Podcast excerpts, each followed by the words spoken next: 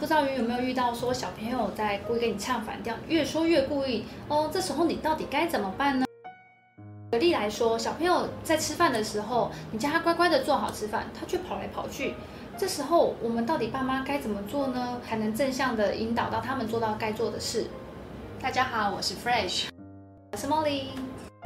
茉莉你还记得上一次我与你分享，就是我家教小孩他在家里吃晚餐的时候发生的事情？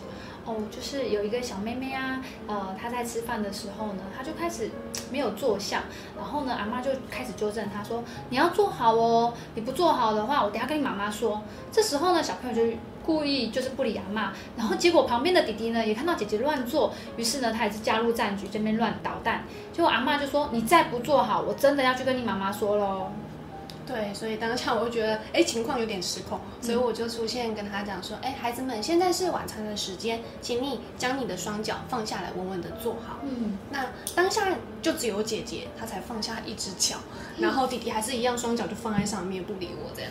对，我就继续说，哎，姐姐，你有没有看过白雪公主是怎么做的呢？她说有啊有啊，老师，白雪公主是这样做的。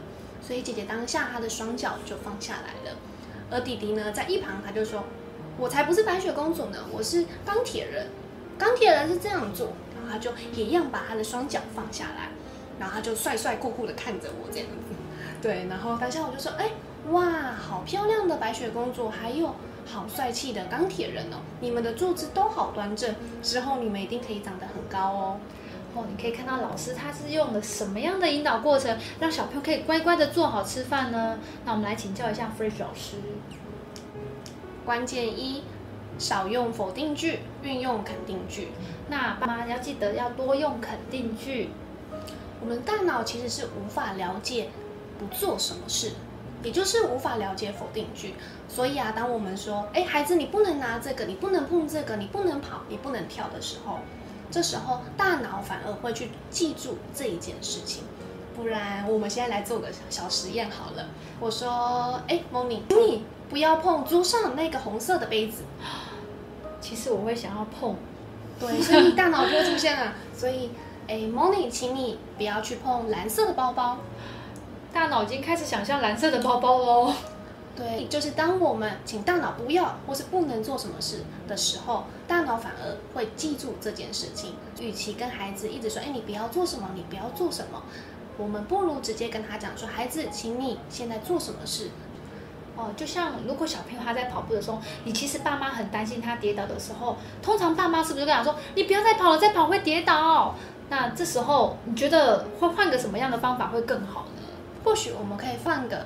方式是说，哎，孩子，我们慢慢走，这样也来得及哦。哦，听到关键字“慢慢走”，他就真的会慢慢走。关键二，用一个孩子喜欢的典范去激励他们。哦，让小朋友有一个可以想象的东西的去模仿的对象。对，因为有时候生硬的词汇对于孩子其实是很抽象的，他们并不了解那是什么意思。像是假如我们请孩子站好、坐好的时候，他们的。认知可能觉得站好就是歪七扭八的，或者坐好就是这样子的，对，所以他们其实会和大人的认知有所误差，他们会不懂大人到底在想什么，于是用他们自己的想法去做解释。对，像我就跟姐姐讲说，哎，有没有人看过白雪公主是长什么样子的？然后姐姐当下就说，哦，我知道白雪公主是这样子做的。你看，老师他是用了一个可以具体让小朋友去想象他了解的东西，让他去做一个模仿的动作，那他就能做得到。大人也可以去做现现场的示范，就是我们可以也是做的直直正正的，这样孩子不仅他心中有一个图像在，同时他在当下也会有一个典范模仿的对象在这里。所以人家都说身教大于言教，爸爸妈妈你们一定要做好，小朋友才能跟着做得好哦。关键三，用正向的激励取代负向的激励。我们要用正向的鼓励的方法，要用好的方法、好的词汇去跟小朋友讲，小朋友才会去做到哦。那因为阿妈在情急之下，她就说：“哎，如果你不做好的话，妈妈就会生气了。”那这时候孩子就会觉得妈，你是在威胁我，所以他就会便会与你树立起一个敌对的关系在。所以心里会有点防御你，这样的呃，我们这样的关系其实是不利于我们之后的沟通。所以我们要尽量用好的词汇或者是好的语言去鼓励一下小孩子。我们遇到了最常遇到的状况，叫小朋友起床的时候，小朋友在赖床。这时候，通常大部分的爸妈都可能跟我一样，都说：“你再不起来，等下迟到喽，迟到等下要被处罚哦，还不快点起来！”用很着急，甚至用威胁他的语言去跟他说。